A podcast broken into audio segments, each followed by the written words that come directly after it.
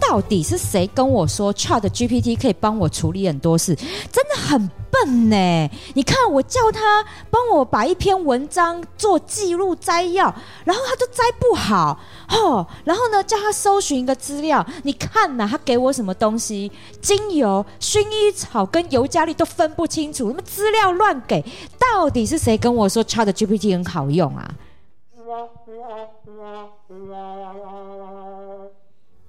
欢迎来到有话直说抱怨堂，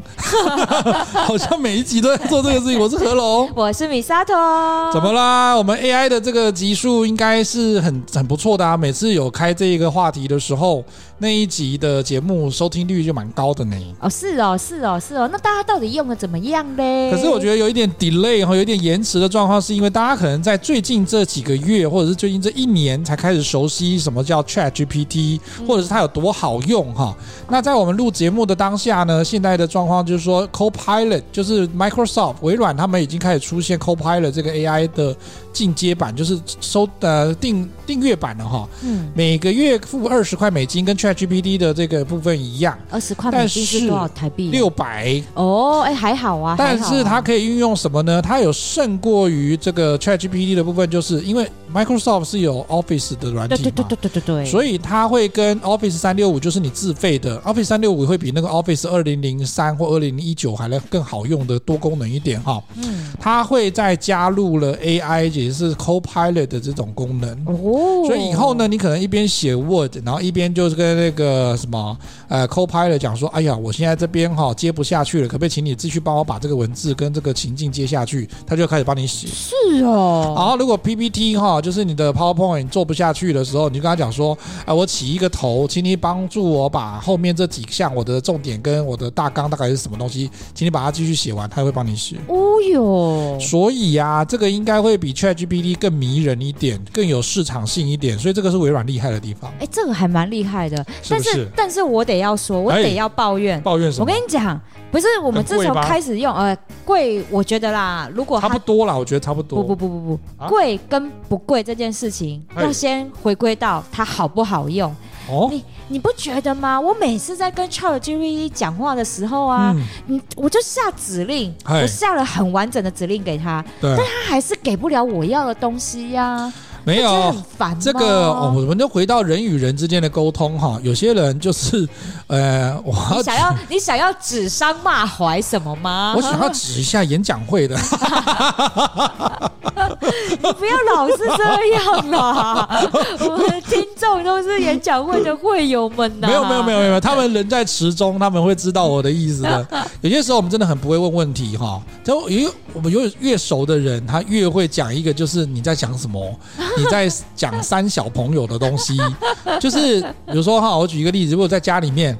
我就跟我们家的那个人讲过说，哎，如果我知道我跟你住在同一个屋檐底下，你会跟我讲说，你把那个玻璃窗里面的啊，玻璃那个橱柜里面的那个什么东西拿给我，这样。他也不讲那个什么东西哦，嗯好，他就讲说，那可是你知道哪一个玻璃橱柜吗？假设你家里面那个柜子嗯都 三个都玻璃橱柜，他想哪一个玻璃橱柜，然后什么东西，可是你还是可以拿得到他要的东西，那是因为你嗯们是啊在同一个屋檐底下，你有默契，你知道你的情境跟你的那个指称的位置是什么。可是我真的在职场上碰过有人打电话来，就是说啊，你那个你是刚刚寄给我的这个这个东西不是我要的那个东西，我要的东西你没有寄给我。哪个东西你要哪个东西，你要哪个东西你说啊。你就很想跟他讲说靠北边走哦，你在那边就是他会用一些很多的代名词跟指称词，然后你就想说你到底在讲什么啊？哦，然后如果又变成画成 email 的时候，会看成更然后讯息跟 email 看起来更不礼貌，哦，对啊，那那因用为字我老板遣词接过，那用字遣词很直白耶。比如说，以前我在念书的时候，就有人写过这种白痴信给那个系主任，他就写说，呃，那个主任您好，我有修了那个我有修了这一门课哈，那是我同学帮我按的，我也不知道这门课是什么东西，然后想请问一下这什么时候上课？这他光在前面那边讲说我不知道这门课是什么东西，是的那个时候是的写成文字的时候，那个时候主任就怒了，真的啊、主 任就爆炸了，你知道吗？对啊哎什么东西？你什么东西写什么东西 啊？啊，哎对，对，所以你看哦，你用太多的指称词跟代名词的时候，你会让人家觉得，就是说你到底在讲什么？今天你把这个习惯又带到 AI 这边来提问，你不跟他讲一个具体的方向，他就会一直回答你你不要的东西，然后你就一直怪他说你很白痴，然后搞不好他会回答就是啥那 AI 是有受过那个礼貌训练的，所以他讲说，哦，对不起，对不起，我可以帮你尽力帮你解决。对对，他他很礼貌，他哎真的很有如礼果貌。我嗯们是后面的 AI，我们早就骂他说你 白痴，你自己的问问题都不会问，还还还怪我不会回答，是你不会问这样。所以哦，嗯你知道吗？跟 AI 要怎么样沟通，这件已经变成一个显学的技能。现在已经有人开课了，对，而且呢，你知道在一零四啊，它已经开始出现了近百个跟 Chat GPT，而且你怎么样驾驭 Chat GPT 的工作出来嘞？对，所以我们才会出很可现怕欸他有一个年薪百万的新职业叫做 AI 沟通师哦我嘛。真的觉得这真的超重要，因为我我自己在使用这些 AI 工具的时候，你知道有时候你不太会，你指令没有下准，嗯对然后你就一直跟他沟通，一直跟他沟通，然后讲到最后我自己都怒 了。然后我后来就想一想，你知道刚开始在用 Chat GPT 的时候，我真的会自己觉得说他真的很笨呢、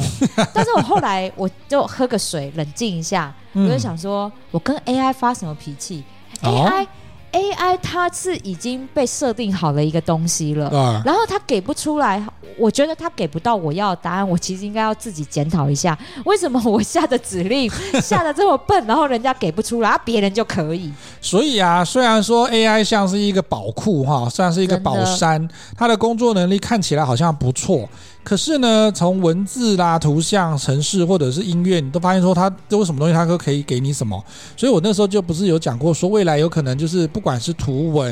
对，音乐、影像、影片，甚至反正你讲得出来的东西，它都可以生成给你，是而，且也可以都做到无版权的状况，对因为它是自己生成的嘛，哈。对，所以这个情况之下呢，未来会不会有出现那种 AI 歌手？我觉得会有哦，会哦，会哦。会哦，只要它的那个语音的部分做到再接近人声一点，不会像那么像机器音的时候，对其实现在已经做得很不错了。对。那因为我们像有话直说的一些短片，我们也是用 AI 的这个影片嗯编辑软体去做的。对啊那其实大家可以去看有话直说的脸书、IG 跟那个领英，都可以看到说我们放上去那些影片都是用 AI 工具做的。你有发现说它有没有有一丝丝觉得哎看起来太像那种那个播报小姐的那种机器音吗？ 其实已经少很已多经了少啦。很多了。但是他们还是听得出来，可是觉得那个自然度已经上升，比前几年上升很多了。对，所以在这个情况之下呢，未来我觉得 AI 歌手或者是 AI 导演，这都是有可能的机会。是啊就是这啊你直接丢指令进去，他就帮你导一部戏出来，或者是直接嗯创造部一部戏出来。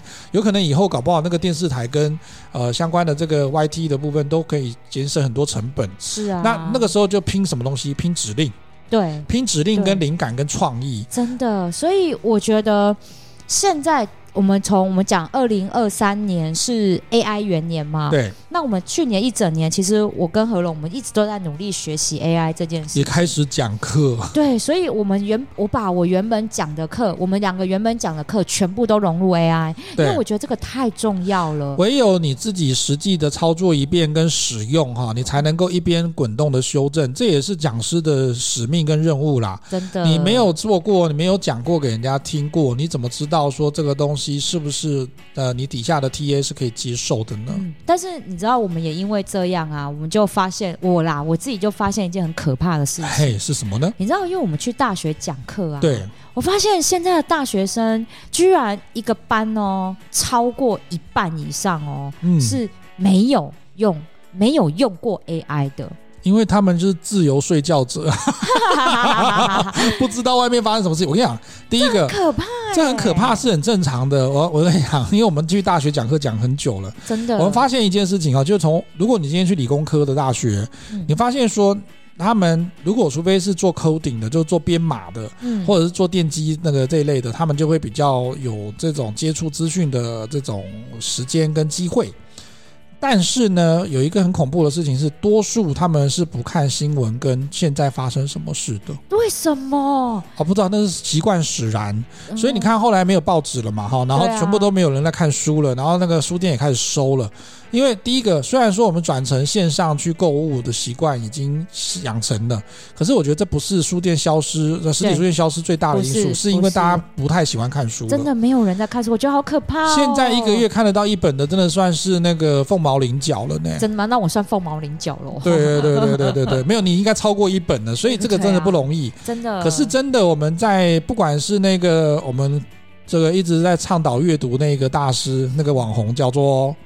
瓦瓦基，基，对，不管是瓦基这边哈，因为你看他虽然说身为一个工程师，他也是一直致力于阅读这件事情，要或者是他帮你阅读，然后讲给你听。为什么会连工程师、理工科的人，他不是这种文学跟素养专长的人，他也会很重视这个，因为这个真的是一个养分。对所以，当你对今天要做 AI 沟通师之前，其实我觉得很具体，呃，很基本的一个事情是，你要大量阅读。真的阅读什么呢？只要你愿意看，什么都好。可以，脸书上面的短文可不可以？可以。可以。然后呢，YT 上面的那个影片可不可以？可以。抖音可不可以？可以，但是不要看那个只有那种科目三的那种跳舞的 哈、我是说，他如果有一些有一些知识传对，递，要或有者知是识，要有知识含量，要对含金量啦。要含金量，要有知识传递的，啊对啊然后要有知识展示的这对些啊东西，其实不管你看的是会动的、不会动的，或者是静态的，或者是实体的，或者是虚拟的，都可以，只要你确定它不是假讯息就好。嗯，那这些东西看久了之后，就像我们做节目一样，我们在这之前一定要看大量的 AI 的相关的东西，对啊跟实际的操作，我们才有办法去讲课，跟呃跟大跟大家介绍什么叫 AI 的那个沟通师，真的啊或者叫指示、呃、提示工程师，那个 prompt 叫提示对哈。对对，也就是说，未来会有人教你，或者是现在已经有人开始教你哈。比如说，像是老师，他就会教你怎么样出题，嗯怎么样去教学生用那个软体啊，或者是用 AI 来去做绘画啊，怎么样出考题，嗯怎么样画画，怎么样去教学，这个东西已经有人在做了哈。对啊，所以未来这个东西应该会更加进步在每一个领域上面了、哈，所以就就是想说 AI 沟沟通师。那问题是说，每一个领域的 AI 沟通师应该不太一样，所以如果你现在在听节目的朋友们，我觉得你可以朝这个方向做，未来这个应该是一个很新兴的产业我。跟你讲，一定得学。你对，知道我我在我在大学的教学现场，我看到大学生们居然有这么多人没有接触过 AI 这件事情，让我非常的惊恐。你有知道问他们原因吗？就觉得我现在用不到啊，我我有知道啊，但没有必要用啊，等等，反正就是没有在用。我后来发现他们可以分成三个等级耶，一个就是完全不知道，一对，哦个就是只是丢进去叫他就是伸手牌的，哎呀、就丢进去，请帮我算这一个题目，这样，啊或者对对请对帮我那个写这一题申论题，嗯这样，就伸手牌的。但是他短期可以得到他的要的东西嗯。那如果另外一种等级，就是说他知道也会用，然后提示也做的还不错，但是有的有些时候还是打不到正确的方向，这个太少了。太少了嗯你。知道我的三个是什么？对完全不知道的，这个比较少，嗯，但知道没在用，然后就觉得他超不多跟我无关。对他啊跟我无关哦，这是重点，他跟我无关。他知道这件事情，但他跟我无关，所以没有用。这个占绝大部分，还是说他不想学，他没有到不想学，就是我没有人没有影教响。你知道，这是我觉得我觉得很可怕的是，大学没有大力去推广这件事情。你知道，像国外啊，他们现在的学生们跟教育制度里面，通通都融入 AI，没他们错，是鼓励大学生们，你一定要学会使用 AI，然后去完成你的作业，去完成你的论文。你知道台湾之前在在 AI 兴起的时候，是有教授说，哎，要禁掉 AI 啊，不可以这样、啊。 哎 有我有听过这我就想个。说，什么东西？你怎么可以禁掉？这是一个国际的科技趋势，你知道，人类就站在一个大跃进的奇异点上，AI 是一个很巨大的奇异点。嗯你居然要禁掉它，你有事吗？而且呢，在世界五大强国里面哈，美国啦，或者是对岸的中国对啦啊，，我还跟有你印度啊、新加坡都已经跑得非常前面。非常前面。我跟你讲，结果呢，我们台湾的大学教育却没有大力推广使用 AI 到各个的各个科目的层面上面。你知道这些学生三年后出来，他怎么跟国际竞争？嗯我们的企业在未来没有 AI 人才可以去跟国外的企业做竞争，你知道整个台湾的企业。整个进步会落后非常非常多哎、你知道我看到这件事情的时候，我整个大非常吃惊，居然大学教育里面没有融入 AI 这件事情。可是我必须帮那个大学学生或者是大学受大学教育的这些人讲一下哦。我觉得，因为 AI 不是一个新的名词，我们大概早在十几年前就听过，然后甚至有电影就拍成那种变人哈，就罗宾罗宾威廉斯演的那个对。啊但那个时候比较着重于在机器人身上，所以你会觉得说机器人所使用的那个人工智慧，或者是机器人所具备的这个部分叫 AI 啦，那个 artificial intelligence。没啦。可是现在我们讲的那 AI 不是，他讲的 AI 是生成式 AI，也就是说，我可以用这一些的那个 AI 工具，就帮助你提升你的工作效率，是啊或者是你的学业的那是个啊呃学习的效率。所以你今天像我们举个例子哈，如果以前我们在新人训，就是我们公司的新人刚进公司的时候，我们一定会花时间帮他做一点教育训练，嗯，然后培训他有一些专业的技能，如果他刚开始没有学的很透彻，或者是他学的不是公司的方向的话，我们会用这样的方式去训练他，让他适应公司的文化。那如果这样用这个比喻来讲的话，大家就可以知道说，你 AI 刚进入到你的手里哈，你直接拿到它的这个工具，不管你是 Notion 还是 ChatGPT 还是刚刚讲的 Copilot，这几个都会是你的一个新的工具来的时候，它也是需要经过调教跟磨练的过程。如果没有掌握哈，你去跟跟他沟通哦，或者是有一个专有名词叫咏唱，嗯，那个言字旁的那个咏哈，然后那个歌唱的唱。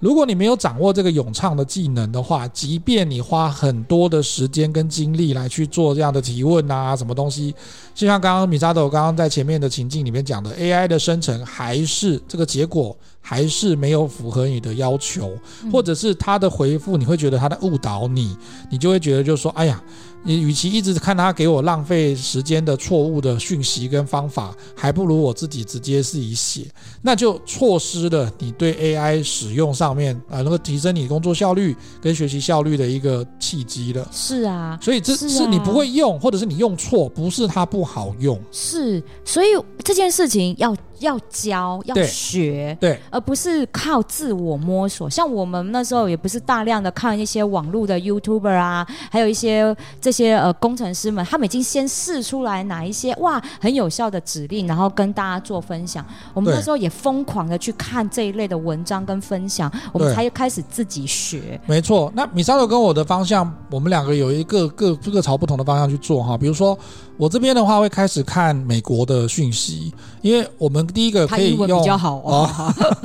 我们拍摄供哈， 就是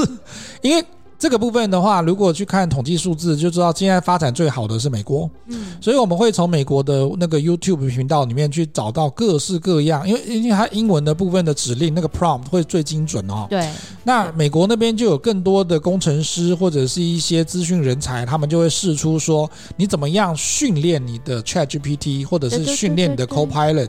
那它会有一些步骤，它已经有步骤化了，嗯或者是制度化了，所以它可以用那个影片直接告诉你说你要怎么样让你的 ChatGPT 的咏唱的比较好，嗯，然后呢，可以提供你所要的精确的答案。嗯我之前去大学讲课的时候，我是采用其中一个呃美国工程师讲的一个方式哈，大家可以参考看看。如果你现在是使用 ChatGPT，不管是三点五版还是四的那个四呃四点零版的那个收费版，应该都可以尝试这个方向哈。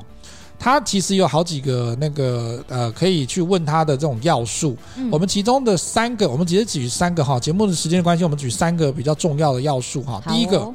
你要跟人家讲事情之前，你一定要告诉他你是什么身份，你是什么样子的角色。啊，对对那对，如果对对整体大方向来讲的话，这个叫做情境。对对对对，对就这像你很今天重做要角色扮演的时候，你去看人家的剧本，你去看那个剧，他一定刚开始会告诉你说这是在什么时代发生的事情，嗯甚至他没有这么这么生硬的跟你直接讲的话，他也会直接秀给你看，嗯这是在什么时候？比如说最近很流行怀旧的怀旧的那种啊、呃台湾乡土嘛哈，嗯。或者是那种像那个阿姐这种 啊阿杰阿杰弄出来他了，那个也是比较早期的那种台湾文化的时候，可是他那个背景就会让你知道我设定在哪里，对对，然后很重为什么要叫阿姐？就是因为我的角色的主人公就是阿姐，嗯就是那个男的嘛哈。所以你必须第一个步骤是定锚，你要告诉他你的情境是什么，对我是谁。你可以用那情境很模糊嘛，你可以用几个角色来去，呃，你用几个角度去讲比较快。人事实地物，嗯我今天我是谁？我在做什么事情，我要做什么方向，然后我希望他有什么目标，然后呢，我这边要应对的人或者是应对的事情是什么，然后越写的越详细越好，嗯然后越能数据化越好，他就能够很精准精准的判断说，OK，我现在是从哪边开始做起点，这第一个哈情境，嗯，我认同这一个。对，你知道，因为我所有的 Chat GPT 啊，对我全部第一个指令绝对都是下这个角色扮演。没错然，后这个角色扮演，我就可以帮助我分类。对因为我们刚刚有讲到 Chat GPT 其实可以训练它的。对，所以我就针对每一个不同的角色，我给它定位。比如说有专业的商业贸易英文翻译家， 那这个就专门帮我翻译我跟那个我就的你那个资原料厂夹全部都是这个，对，就是专门翻译我跟我原厂之间的那些翻译性，因为呃。英文，因为商用英文它一定有一些固定使用的一些字眼跟。你也可以为他，就是对方如果回信给你的东西，对对你就跟他讲说，对哎、你教我上次写这个信给对方，对方后来回信这个东对西，对对，然反后这个也提供给你参考，下一次如果要回信给他的时候，你要怎么写？对，所以就是我我都是这样做喂养，就针对这一个。对然后呢，还有就是呃那个那个论文，哦、嗯专业的学术论文翻译者，啊、对哦，对，因为我比如说这些都是我需要的，嗯那我帮他把这个角色定下去之后，对他其实就会帮我做非常精准的运作，嗯，因为你没有。我我觉得我的认知是这样啊，我不知道对不对。对，我给他一个角色扮演，他会从他背后海量的大数据里面，他去帮我定出去一个锁范定围来，对，我就不会盲目的提供给我我不需要的资料没。有错，因为其实你讲的越模糊，他就是像我们刚刚讲的那个例子哈，就是说把那个柜子里面的那个东西拿给我，这样子太模糊，嗯对嗯他不知道。那如果真的像我们刚刚讲的那个方式的话，你就要跟 ChatGPT 讲说，我现在在家里面，我需要拿什么东西，对它是什么东西，然后它在哪里，对这个东西对我来讲，它有什么样子的那个功能。对对对对能够帮助到我什么？甚至你可以用那个天才冲冲冲的方式让他去猜，啊你就跟他跟跟 ChatGPT 来玩猜谜游戏哈，就是说我现在给你人事实地物哈，然后呢你猜猜看我要叫你讲的那个东西是什么，搞不好他真的会回答到正确答案出来。真的那个就可以训练说你到底怎么那个那个是用 AI 来训练我们自己怎么问，然后情境类的问题出来。对，而且啊，你知道，就是我在设定他这个角色情境，他需要什么能力对，的时候，我觉得这也同时可以帮助我们厘清，就是我到底需要的是什么样的内容。而且我觉得最后哈之后我们还可以再做一件事情，就做 double check。对，你你怕他，因为我们像我们跟客户在做沟通的时候，我们怕说我们讲的东西他没有听懂，或者是他不知道我们讯息精确度是哪一个方向的时候，你可以再次确认。比对，如说你丢给他情境完之后，你就问他说，他就跟你讲说他怎么样怎么对样对了嘛对哈。对对，那你就问他说，呃，请问我刚刚下了这些指令，你知道我在讲什么东西吗？或者是我在讲一定要我 double 需要 check 什么方向吗？对可不可以请你对再重述一遍给对我？这对这个也是我们在研究方法里面的话会用到，就是说我们会重复验证，嗯看看会不会他知道我们表达的意思。这个也跟人与人沟通之间有关，嗯所以这个也是第一步很重要的事情。真的，那然后第二步是什么呢？嘿，第二步，我们情境讲完了嘛，对不对？第二步要跟他讲的是说，我需要你做的任务工作是什么？这个超重要。你知道我每次在下哎这个指令的时候，我刚开始在学这一块啊，我就开始绞尽脑汁，然后到底要下什么？ 你知道我后来我找到方法了怎，么说呢？我去抄一零四。啊，对啊，对啊，对啊，这也是一个聪明的方 式，超啊权威的网站。我跟你讲，一零四上面写的那个，你知道各个各个企业它的招财、它的真人的那个 JD 啊，然后需求条件啊，哇，写的直清楚的。 所以我跟你讲，我担心的有另外一个点是说，以后著作权这件事情嗯很难定义，很难呐、因为你没有办法举证。没有真的变成就是它有两两种极端哈。第一个对就是它可能就是就是太多这种生成式的东西出来，所以它都没有版权，对甚至我叫人家改写，除非它有另外一个更强大的东西可以去呃重复的验证说它其实源头或者是它的相似度有多高。嗯，然后它就变界定说，只要相似度达到百分之多少，都算是著作权那个保护的范围里面，嗯这样才有办法规范。要不然的话，对其啊实我根本都不一样啊。嘿啊你说我一字一句要跟他一样，或者百分比多少一样，可是我都没有啊。所以我跟你讲，之后也就不会有论文抄袭这件事情啦。不会，他对啊因为他一直弄不出来，但是论文抄袭的那个系统哈，就是他剽窃系统去那个侦测这个事情，又另外一件事情了啦哈。不过我现在回到主题来讲，就是说在你这种做 AI 生成的状况之下，他给他正呃一个情境，接下来给任务，那任务要怎么下呢？像米沙头刚刚讲了，你可以用权威性的网站，因为它一定是比较精确的。对啊它如果要真人，你当然，对啊可是当然也要挑公司啦哈。当然当然，因为有当些然公司真的写的也太不精确了，对对对对对对，要挑一个精确的，要挑精确的。权威的那个，这也跟我以前硕士那个什么博士班的那个研究有关。你今天讯息的部分，可以让你觉得有信任度高的状况是，第一个权威的网站。一定的，我说的权威网站不是说它那个呃直接 Google 进去找到的第一个就是全网，不是这个也意不是思。不是，我们再讲只是一点哈，第一个政府的官方网站，啊但是你当然不要找柬埔寨的啦啊、 当然不会准。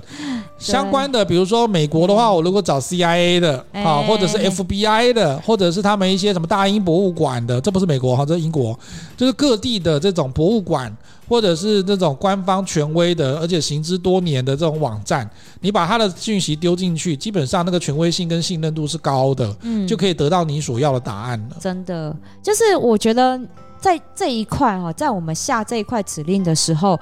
真的就是开始帮我们思考，说我到底心里面我心目中的答案到底是哪个方向？对，因为很多人有的时候就是这样啊。我们在我们在好，我们还没有 AI 之前，我们用 Google 搜寻的时候，有些人就会说，我怎么在网络上搜寻到的资料怎么都这么少？嗯，那是因为你觉得大海捞针，你没有方向。哦，那个时候它也是个对逻辑的函数哈，对就连级、交集这个东西他不懂。对，所以他当然会就是直接全部丢进去，他就随便找。可是对大家如果有这种习惯的人，你现在这对应对这个生成式的 AI，你也用这个方式的时候，他当然找不到我跟你讲你，要的东西啊。我后来才发现，很多人用打 Google 关 Google 搜寻这种关键字的方式去跟 AI 讲话，然后我就发现不一样。我就说你这样子问，绝对问不出你要当的然，东西。当然，它不是资料它不库，是资料库，对所以你要用对人的方式去跟他做沟通因为。它叫人工智慧啊。对， 所以他是你，你就假装他是真人客服好了，在另外一端。对，我就用这种比喻，他就是一个真人客服，他就会在另外一端，而且这个真人客服很厉害，所以你就用真人的方式去问他。所以我觉得以后哈，生成式 AI 如果再进步一点的时候，它会先，如果你今天不会问问题，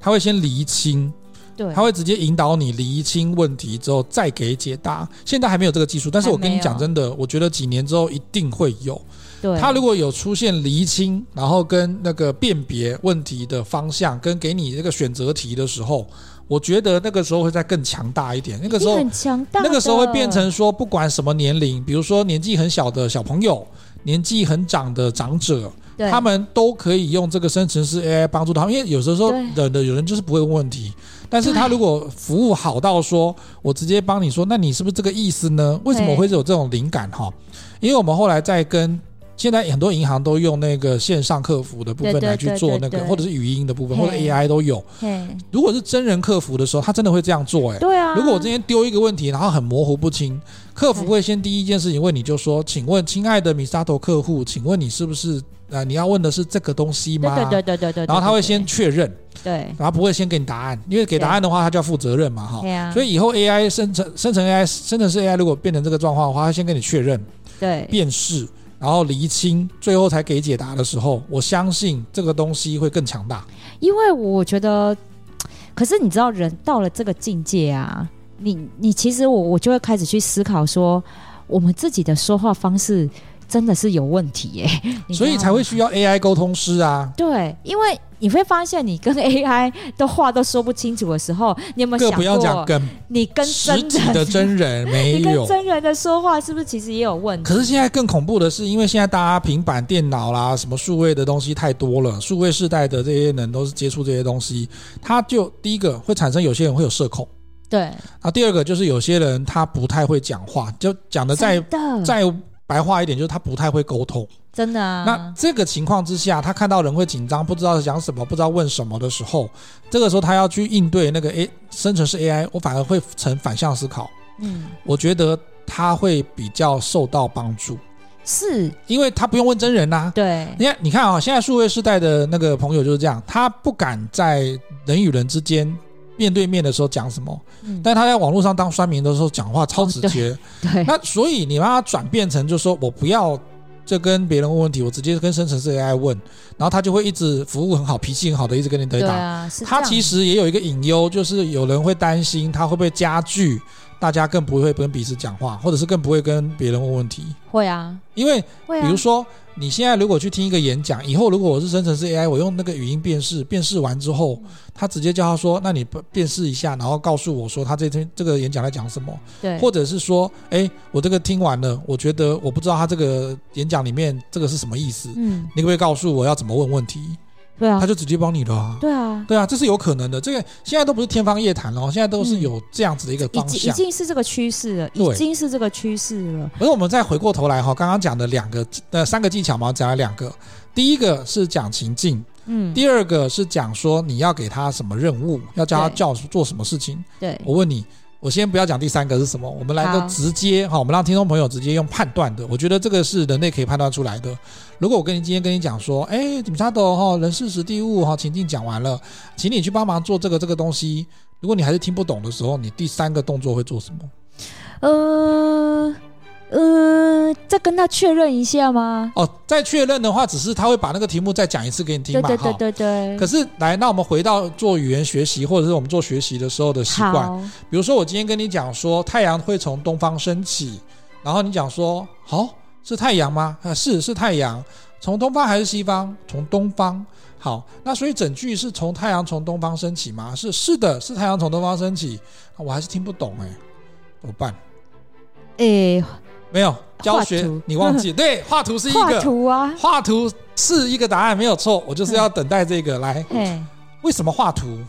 因为我从听觉或者是文字上面，我不知道他要做什么。对，所以我另外一个动作是举举例。例啊，画图就是一种举例，我直接用例子来告诉你。那如果今天我比如说我在念英文单字，我不懂说什么叫做 sophisticated，我不知道这个单字意思是什么，那我就会开始跟你讲说，如果我又没有中文翻译，嗯我会用英文翻译的时候，我就会直接跟你讲说，哦，第一个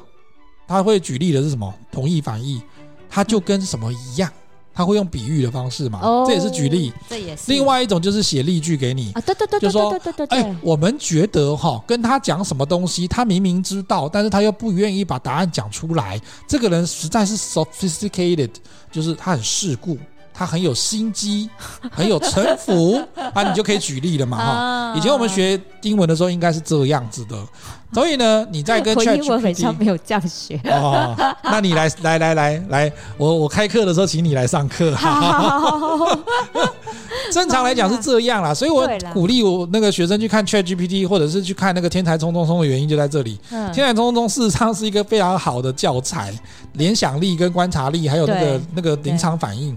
回过头来，所以三个步骤：第一个，你要能够告诉他情境；第二个，要给他任务；第三个，要告诉他举例。我觉得举例这部分，我们就是我换个角度思考，它就是喂养它，嘿，喂养它我要什么样的东西。我们比如说好，我们在职场上好了，一个新人来，对不对？对嗯那我们要跟他讲说，哎、你以后文件要怎么写？对是不是第一个也是跟他讲啊？你你是在这份工作里面，你的角色定位是什么？对，所以你要有什么能力？那你的任务是什么？你要来做什么？那那就前面微信讲说你在公司里面扮演哪一个角色，啊对你的对职对对称啊对是什么，嘿嘿嘿哦然后你之后要做什么事情，对这个就是前面的情境。对，这前面请你再来后面的就是任务就是说，我们今年度的绩效考核，我们绩效要达到什么东西，这个就是任对对务。对嘿，任务。再来例子的话，就是说，可是我还是不知道说，哎，你今天讲说要达达成什么业绩百分之三十，那我要怎么做到百分之三十的成长你要呢？给他例子，要给他就像看那以前我们有对达到百分之二十的成长的时候，我们做了什么事情？什么事情？哎什么事情？那今年，然后因为时时空背景不一样，我们刚刚讲说情境不同了嘛，哈哎，所以你在这个不同情境，但是你可以有一些方式还可以沿对用，对，那你可以去参考。所以这个部分这样这样举例，我觉得大家就比较听得懂了。而且我觉得喂养 Chat GPT 这件事要给他模板，对，你一定要告诉他，就是例就子是模板你也是要例子你要告诉他说我要的方式是什么样子，没错，这跟带新人一样，你知道吗？一样，啊。所以你把你之前的这个人体人类的经验，再回，其实我觉得这个没有什么学问，但是就是大家都习惯了，嘿啦，所以你根本就不记得你是这样做的。真的，但是当那个我们今天的 AI 沟通师哈、他有把这个东西试出之后，你就会发现说，对耶，只要这三个点，他对事实上去问 ChatGPT，而且不用每次都点那个什么问一下，然后他打一下问一下，不用，不用你就把一我写说我目前的情境什么什么东西，二我的任务是什么，对我，要你给我做的工作是什么。嘿，三，我的例子是什么？那例子可以怎么办呢？刚刚讲的权威性的网页对，可以去找，你可以用 Google 先帮助你去搜一遍，但是它一定不会是要你要的完全的百分之百百分之百的标准答案。对你用那个例子或曾经出现过的案例来去贴给他，对，他就知道说哦，你请你参考这个东西，这个是嗯对你有帮助的，是然后啊，他就会生成比较精准的答案出来。我真的建议大家。你不管几岁，你一定要去学这个 Chat GPT、哎，我再我想我想要再举一个，个例子，让他讲听得再再更白话一点好哦，啊因为好啊我很喜欢来讲白话给大家听。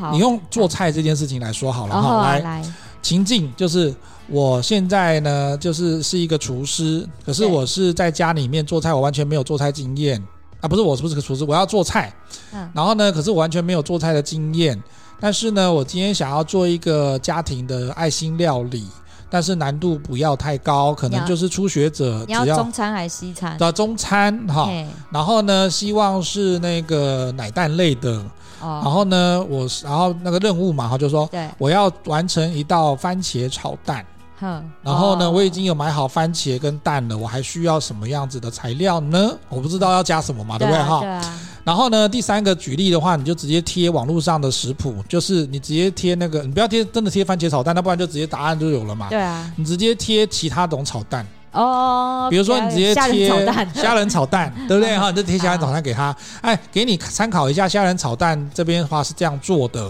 嗯然后再按 Enter 下去，他就会跟你讲说，哦，番茄炒蛋，OK，好，那我就知道要告诉你什么什么东西了。啊那你在给他的举例的时候，他可能要写的，那你怕你他他写的太直接都没有第一步、第二步、第三步、第四步嘛，嗯对不对？那你直接弄完之后，这地址贴完之后，你可以在任务那边直接告诉他说，请你不要仿效下面这样写，这样我看不懂，嗯请你用第一步、第二步、第三步、第四步，然后每一个东西都要告诉我说它要几克、多少，斤，嗯然后这样，子，因为他才能够对对准确对的对算对出数量来，要不然的话跟你讲说盐少许嗯啊，对 哇塞，盐少许是多少我？跟你讲，我真的最最害怕看这种， 就是那个料理料糖理一食大谱上匙，面，盐少许。对，就是 你的要一大么匙是哪一个匙？对啊，你要么就是直接告诉我们，就是 哦，一般市售的那一种凉凉的那种，那也可以写，清楚啊。对你就是先要不然每个人汤匙都不一样，到底是茶匙还是牛奶对啊你匙在还是咖啡你在匙？工工工具那边，你就先说备好，就是那种万能的那个量量量的那个汤匙那一种，那我们就知道了不盐少许到底要多少啊？我的妈对，呀这个是我们做菜的人就知道说啊，那个有时候刚开始我觉做菜得的时放很候都不少啊知道哈，但很咸、还是很咸啊啊。就因为你的少许跟他的少许到底是多少，所以对啊，啊这我样曾经有看过这样撒，我我也曾经有看过有的那个吃播主啊，或者是在做那个食谱的那种那个那个 YT 的那个 YouTuber，然后他们就写说，呃，盐要放八十七颗，盐放九十九颗这样子，盐 没有呢、，他他是开玩笑的，哦因为他故意要制造说那个盐不多或者盐很多的感觉啦。哦，我想说那个盐去数，你叫老花眼的奶奶们怎么数没呀？有，他没有真的叫你 数啦，神经病，他们也不觉得那个是他们数出来九十九颗的啊，对不对？啊所以，可是我觉得这个部分呢，你在跟 ChatGPT 讲的时候，你也不用讲到真的要几颗啦，但是你要告诉他说，你要跟我讲第一步、第二步、第三步要怎么做。再来就是，如果我今天需要到盐的含量，哼，盐的那个放的量要多少的时候，请你告诉我是几克，或者是哪一种汤匙的几汤匙。哦这样子那这样他就会比较给你一个明确的答案。对啦，甚至你可以把汤匙的家家里面汤匙的那个照片拍了之后，上传到那个图片里面去，问他说，如果是这个汤匙的话，需要放多少？啊，你看哦，嗯我，们做你在刚刚在形容这个部分，有没有觉得我们实际真人在带真人的那个新人的时候一，样啊，哦我们也是这样教他，对啊，所以我说对刚刚那三个步骤不难，不难，所以等于就是你实所以这样子哈、我们这样想一想，如果常常抱怨哇，为什么这新人都教不好，这要回归到自己身上 一。样啊，对就跟你抱怨你自己 ChatGPT 回答的不好你 在，这讲话讲不好，对啊，你自己也讲说什么啊？这个就那个把这它就这样做啊，这样做啊这个就这样弄就好啦。对啊怎样弄？怎样弄？新人是听得懂哦。然后就说这完成了是要给老板看一下，什么叫给老板看一下？对啊，就是你知道吗？就或者是你接你这做完了之后，你自己要阅读过一遍，对。就只要看一遍就对了。对，所以你知道 吗？有时候我突然间觉得我，我身边我在开始教学生们，就哦是学员们开始要用 Chat GPT 的时候，大家很难上手，然后跟我说它真的不好用，然后我开始看大家怎么样去下那个指令的时候，嗯我就会发现大家。真的在说话逻辑上需要做一些调整，所以这个时候我才会说， 人家每周讲说啊，理工男很多人没有，理工男这个时候就会比较有力了，因为他对今天讲话很精准，它真的就是精准型的，就不会有那种我们我们讲不清楚的那种状况啦。对因为你你不知道你的方向，你也不知道你的情境跟你的任务到底要怎么设定，嗯你，后面的东西就会出来很奇怪。你给他一个很浪漫的答案，或者是给他一个很模糊的答案啊题目啦，对，他就会出来很模糊的答案真的跟很浪漫的答案了啦。真的所以呢，可是我觉得他还有，就是说我们刚刚讲说这种比较呃生活家居或者是一些呃没有那么专业的问题上面的时候，其实很好解决。但是回归头回归回归那个我们刚刚讲的 AI 沟通师这件事情，嗯如果未来我们要用这个指示哈这个 prompt 来做 AI 沟通师的这个角色的话，你需要具备的是什么事情呢？第一个，我觉得至少要具备一个专业的背景，嗯你还是对要有相关的背景出当然身。当然因为你那个背景有了之后，你使用关键字指令才会让 AI 生成那个你要的东西真的或者是图像。只是你的工具变了，下指令的能力具备之外，你基本的构图啦，或者是一些如果你要做绘画的话，哈，嗯生成图像的话，你还是要有基本的构图能力、对啊，视觉的素养、色彩学这些东西还是有还是需要的。有嗯并不是说你直接叫它丢出来之后，就是可以符合你所要的这专业领域的这个需求，呃，符合专业领域需求的东西对啊没有，你还是需要有这样的一些专业的技能哈。嗯所以呢，你只是让它帮助你快速的达到你专业上的需求，而嗯并不是说你取代了那个专业哈。所以这个部分的话，还是要能够清楚的了解这件事真情。的，所以啊，以后的工作哈、已经我觉得 Chat GPT 要应该是要这样讲，嗯，会使用 AI 能够操操作 AI 的这一个功能，对已经成为一个。软实力，对它不是硬实力了，嗯不是限定某些科系的人才要会去使用它，对它变成普遍的软实力。嗯，原本我们在讲啊，我们之前不是有讲说那个呃呃沟通技巧是我们在职场上的软实力，嗯，现在要多了一个跟 AI 沟通的技 巧，就变成一个软实力。所以你建筑它的是建立在你所有的各行各业的专业之上，嗯你必须要学会这件事情，对，让 AI 为你的职场、为你的工作去加分。没错。对，而且在最后哈，这边节目最后，我觉得除了我们今天讲了怎么样呃跟 ChatGPT 或者是 AI 和睦相处，然后怎么样知道驾驭它，我觉得最后还有一个我在文章上面看到一个很有趣的事情，他说你要有骇客的精神，不是说一定要攻击它或者是攻击网站，不是骇客精神所谓的就是勇于尝试跟试错。啊对，就是他要试着对怎么样去犯错，我觉得这个有一点像是我们在做问卷调查的时候的反向题。嗯我们如果今天要确定说 ChatGPT 或者是 AI 工具给你的东西到底是不是正确，嗯我们有一个方式，刚刚讲的哈，你就可以再次确认。第二个是你可以用错的部分去问他说，请问是这个吗？嗯比如说像那个文章里面讲说，如果你输入“猫在后院拿着红色气球”，然后呢，你就直接问说，那是不是猫在后院拿着蓝色气球呢？嗯，然后他如果跟你讲对的话，那就表示他错了嘛，哈。对啊，所以以你可以用这种反向题的方式哈，或者是勇于尝试跟试错哈，尝试错误的方式来去去检验说，诶，你的需求跟他今天给你的结果到底是不是有所差异？嗯那可能要尝试几次的关键字去磨合这件事情，和教导他这件事情，他嗯最后就会更精确的提出你要的东西了。真的，所以这一切都要去多练、多问，然后跟他多互动，你才会学习到怎么样去操作它、驾驭它哦。所以哦，未来的人才呢，你一定是你有多会使用 AI，你就会有多少机会，千万不要忘记这件事情哦。今天的节目呢，我们也会在公布的时候呢，会贴在我们的 LinkedIn 领领英上面哈。我们现在有有话直说的领英，我们在脸书跟我们的 IG 都可以搜寻到有话直说，欢迎大家上去给我们点赞，也可以按分享。希望呢今天的节目你会喜欢。有话直说，我们下次见喽，拜拜